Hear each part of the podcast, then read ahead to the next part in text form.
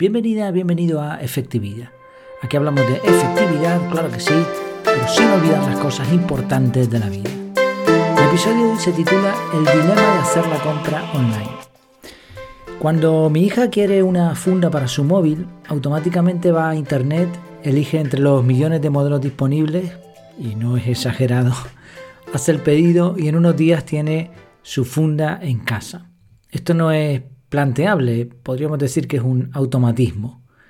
Y la mayoría de la gente hace cada vez más compras online y de diferentes tipos. Sin embargo, esta tendencia no parece que se repita en el caso de lo que llamamos hacer la compra. En ese caso preferimos ir al súper y poner los productos elegidos en el carrito de verdad.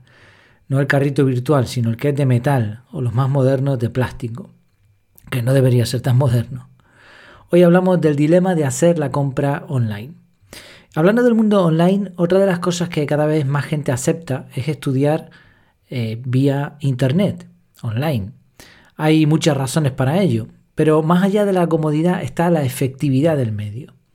Bueno, pues por si no habías pillado el giro, me gustaría aprovechar para recordarte que en breve, y si todo va bien, se abrirá la Academia de Desarrollo Personal Efectividad. Entre muchas de las ventajas que va a tener esta academia, va a ser recibir clases en directo por el sistema Zoom.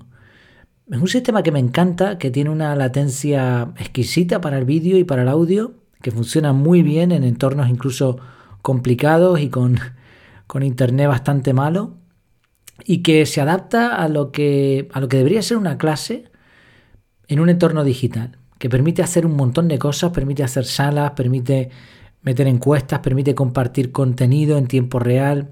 Bueno, creo que, está muy chulo y que si, si, se le saca partido puede ser una opción muy interesante.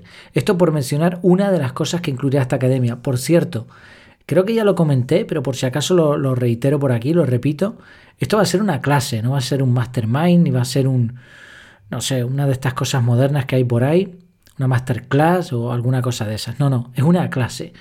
Y de hecho no se permitirá que, haya personas sin cámara o que no participen. O sea, va a ser una clase casi real, solo que en vídeo y desde la comodidad de nuestra casa.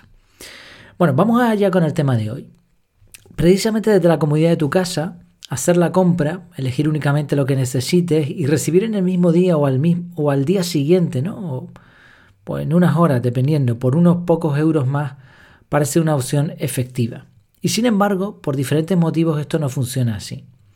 Yo he, listado varios motivos, probablemente haya más, pero bueno, son los que creo que más afectan a la gente.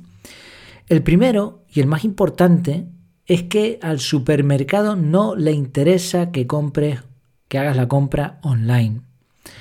¿Por qué? Bueno, la primera razón dentro de este apartado es que dentro de un supermercado, en el interior, vas a encontrar cientos de trucos de marketing listos para atraparte y para engañarte. El olor, la música, la colocación de los productos, el color, mm, las ruedas del carrito que suelen estar amañadas para que vayan más lentas, no, no parece que haya un carro cómodo. El tamaño de los carros, ahí ahora los supermercados han puesto unos carros de plástico enormes, enormes. Por otro lado, también ponen carros pequeñitos para los niños, para que ellos también se vayan acostumbrando. Eh, bueno, eh, hay un montón, hay un, es, increíble la cantidad de trucos que, con los que nos intentan colar productos. Porque al final el negocio del supermercado no está simplemente en ofrecer un servicio, sino en que compres más de lo que necesitas, porque la competencia es brutal. Al eliminar todos los trucos de marketing, que efectivamente en Internet también los hay, pero son mucho menos potentes, el resultado es que vas a comprar menos. Y aunque pagues el coste de envío, que obviamente es lógico que se pague porque al final te están haciendo un servicio de, llevar la compra a tu casa, así que hay que pagarlo, ¿vale? Pero aún así, aunque pagues esa, esa cantidad de euros que te pidan o de dólares, tú vas a seguir ahorrando y ellos van a seguir perdiendo. Quizá por eso eh, algunas cadenas de supermercado, como la conocida Mercadona aquí en España, se han expresado, a través en este caso de su presidente, en contra de las compras online. Él dijo, el presidente de este supermercado en España dijo que la compra online no era su guerra y que perdían dinero con la web. Así esta es una primera razón. Si los supermercados quisieran, si pusieran de su parte, evidentemente las webs de compra online serían mucho más mucho más cómodas, mucho más rápidas, mucho más sencillas de usar y las potenciarían más. Pero evidentemente no les interesa y por eso esto es un, factor a tener en cuenta que nos dificulta la compra. Por otro lado está la desconfianza de, nosotros, de los clientes. Al fin y al cabo, cuando compras online no tocas el producto, no ves el tamaño, no eliges la fecha de caducidad ni el sonido del melón para ver si está fresco, ni te fijas en los ojos de los pescados, aunque todo esto realmente está también amañado. Tú sabes elegir un producto parecido cuando uno de los que tú quieres no está, no está disponible. Pero claro, no sabes si eso lo harán las personas que te van a hacer la compra, que van a hacer la compra por ti cuando lo haces online. Tú transportas todo con cuidado, lo metes en la bolsita, metes en lo frío con lo frío, incluso conduces con, con prudencia en una rotonda para que la compra no se te desplace en el manetero. Pero a saber qué harán con tu compra esta gente, ¿no? si somos desconfiados por naturaleza, porque no estamos viendo, no estamos tocando directamente lo que compramos. No sabemos si va a ser fresco, si va a ser de la calidad si te va a llegar en las condiciones similares a las que serían si tú haces la compra directamente. Una tercera razón es que cuando nos enfrentamos a una web, al fin y al cabo, una web en la que vas a hacer una compra de un montón de productos, vas a gastar tiempo. O sea, lo ahorras por un sitio, pero lo gastas también por el mal diseño que, ya hemos visto que, está hecho a posta, sí, está hecho a propósito, y porque al fin y al cabo tienes que aprender a buscar los productos, tienes que aprender a, llevarlo al carrito, tienes que aprender a pagar online. Para muchas personas las primeras veces en esto son un problema y no pasan de ahí y se desalientan y terminan por no repetir la operación. Otro problema al que nos enfrentamos es el plazo de entrega. Cuando tú vas a hacer la compra, aunque es verdad que tienes que desplazarte y que tardas un tiempo, en hacer esa compra, un tiempo que, es mucho menor online, pero al fin y al cabo la compra te va a llegar más tarde. No te la llevas tú a tu casa, no sales de tu casa y en un par de horas estás con todo en, en la nevera. Vas a tardar, van a tardar unas horas en entregarte la compra o incluso hasta el día siguiente o hasta un par de días. Mucho más de eso ya no tendría sentido. A pesar de estos y otros problemas, hacer la compra online tiene innumerables ventajas y por eso yo soy bastante partidario de, hacerlo. En primer lugar, de todas las ventajas, al igual que en las desventajas quizá me falte alguna, en las ventajas probablemente también haya alguna que me, que me quede atrás. Pero bueno, algunas de las que he pensado, las más importantes creo yo, son, primero, que puedes elegir el día y la hora. Y esto elimina el problema de la espera. Porque si lo planificas bien, aunque tarden un día en entregarte la compra, tú lo habrás hecho un día antes de lo que necesitas, de, esa necesidad de esos productos. Y el elegir día y hora te permite incluso horas en donde el supermercado no está abierto. Puedes hacer las compras por la noche o puedes hacer la compra un día festivo sin ningún problema. Otra ventaja es que puedes hacer la compra desde diferentes sitios no solo desde tu casa, sino desde la oficina o desde, en vacaciones. Imagínate que, estás de vacaciones y, regresas un día después a tu casa, tú puedes hacer la compra estando en el apartamento, en el hotel o en donde sea. Obviamente aquí, como las webs son bastante malas en general, es mejor realizar la operación desde un ordenador mejor que con un móvil. Pero la ventaja sigue estando, la puedes hacer desde diferentes sitios. Otra ventaja enorme es que es mucho más cómodo. Es verdad que hay gente que le gusta hacer la compra y bueno, y me parece perfecto, pero técnicamente y en general es mucho más cómodo utilizar un ratón y un teclado y una pantalla que ir a un supermercado de forma física. A veces el producto que tú quieres no sabes dónde está y, tienes que encontrarlo. Otras veces te encuentras con el peso. Si vas a comprar una garrafa de agua de 8 litros o una caja de, de cartón de leche, pues bueno, pues ahí es un esfuerzo que te ahorras, ¿no? Estando online. Que después deberías ir al gimnasio a hacer ejercicio. Esto es un poco incongruente, pero realmente es más cómodo, ¿no? Eso es así. El factor tiempo, de nuevo, mm, gastas menos tiempo. Antes decíamos que si la web es muy mala y las primeras veces que lo intentas, pues, pues se te va a ir un poquito de tiempo ahí. Pero pasadas unas cuantas repeticiones, lo más normal es que se gaste muchísimo menos tiempo online que en lo físico. Y aunque tengamos que utilizar la búsqueda y, todo eso y, y, no encuentres el producto exacto, bueno, esto te vas acostumbrando, pero realmente en el mundo físico los supermercados también cambian los productos de sitio. ¿Para qué? ¿Con qué objetivo? Para que te desplaces, para que pasees un ratito por el supermercado y te dé tiempo, como no, a ver productos que no necesitas. No es casualidad que los productos básicos estén en las esquinas de los supermercados, muy lejos de las entradas y si es posible en diferentes esquinas. No vas a encontrar nunca la leche, el agua, el pan en el mismo sitio. Van a estar siempre muy alejados porque ellos saben que tú necesitas en cada ocasión que vayas al supermercado esos productos. Y por eso no te lo van a poner en la entrada, porque llegarías a la entrada, los pondrías en el carro y te irías a, a pagar. Pero ese no es el objetivo del supermercado, obviamente.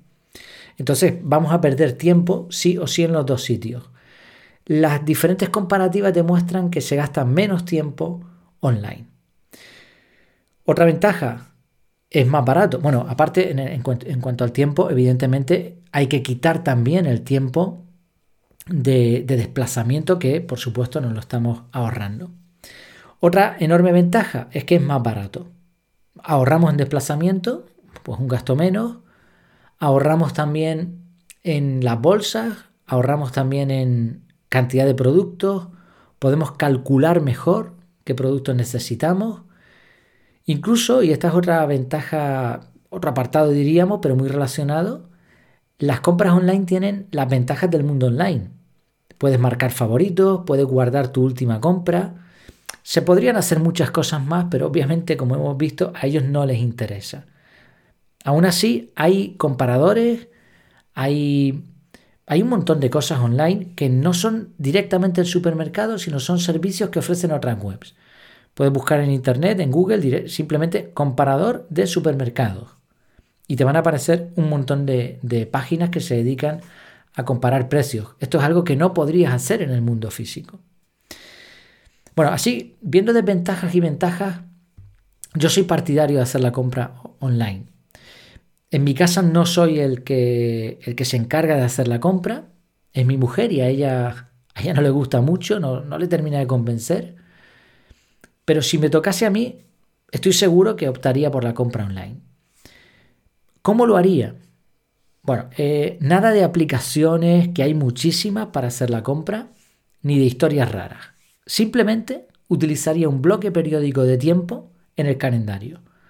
Ya sabes que soy fiel partidario también del método CAR, el método de organización integral, uno de los más sencillos que, conozco al menos, si no el que más, y al mismo tiempo un método perfectamente funcional y efectivo.